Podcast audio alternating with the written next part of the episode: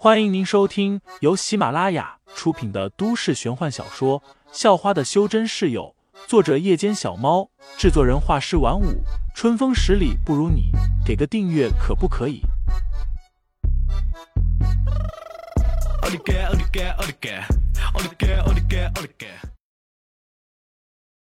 第九十二章杀手上。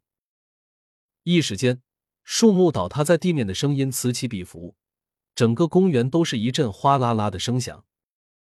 废材早就瞪大了眼睛，呆呆的看着眼前的一切，许久都说不出话来。而此时，肖韵也是一下子瘫软了下去，倒在了草地上。冰刃巨剑则是当的一声砸在了地面。废材赶紧跑了过去扶起肖韵，不过肖韵并没什么事，只是又像之前一样沉睡了过去。此时已经两点多了，废材对刚才那一招只是领悟了一星半点，稍微尝试了几次，不出意料的全都失败了。无奈，他便只好背起萧韵，拿着巨剑回去了。咦？一走进屋，废材惊讶的发现，这潘晓林竟然还没睡，电视虽然还开着，却又不看，而是在玩着手机，显得有些烦躁。一看到废材背着肖韵回来，潘晓林整个人又弹了起来，带着焦急的语气问道：“你们去干什么了？这么晚了，你怎么还不睡？”废材没有回答，而是反问道。潘晓林听了，不知道为什么一下子就不高兴了，哼了一声，说道：“我不睡关你什么事？”说完，他连电视都没关。直接就窜上了二楼。废材不知道说什么好，满头黑线，最后背着肖韵上了二楼。咦？想要推开房门的时候，废材却发现房门被锁上了。这潘晓林怎么回事？明知我要背肖韵回房间，还把房门锁上。房间内的潘晓林似乎听见了废材推门的声音。你不会背他去你那睡啊？还背他来这干什么？房内又响起了潘晓林的声音，语气听起来带着一些愤怒。我跟他没发生过什么事。最后，废材只好如此说道。虽然他不是什么自作多情的人，但这个潘晓林今晚确实让他觉得有些奇怪，似乎就像在吃醋。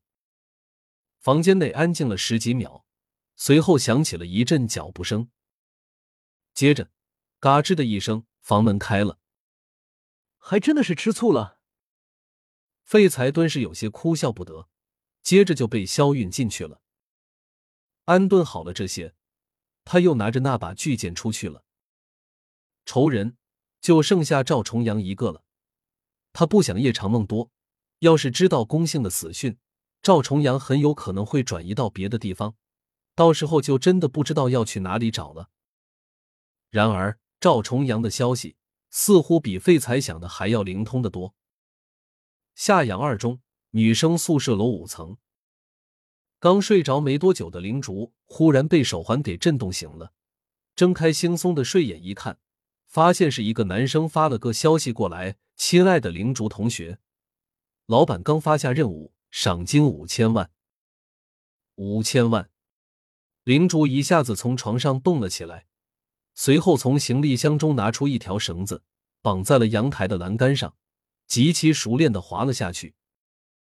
灵竹从小就被培养成一个杀手，因为坚信着知识也是力量，所以才隐藏在夏阳二中当一名学生。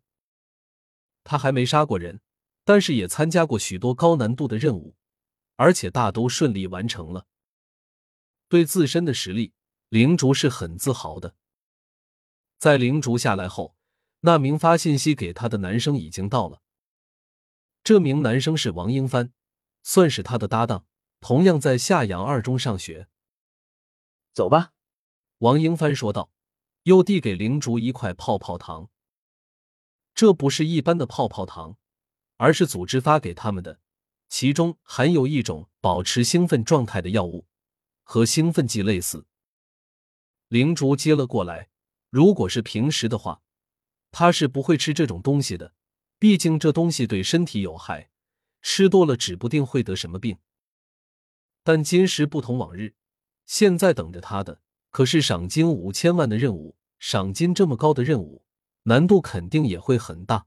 像他们这样的普通人，如果不是靠着那些药物，很多任务都完成不了。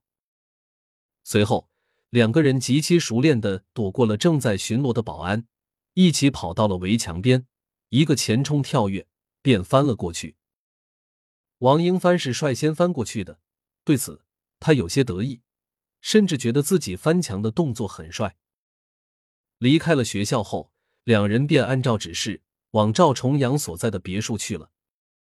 收到了悬赏消息的不只是王英帆和领主，还有许多潜藏在夏阳市各处的杀手也都收到了。听众老爷们，本集已播讲完毕，欢迎订阅专辑，投喂月票支持我，我们下集再见。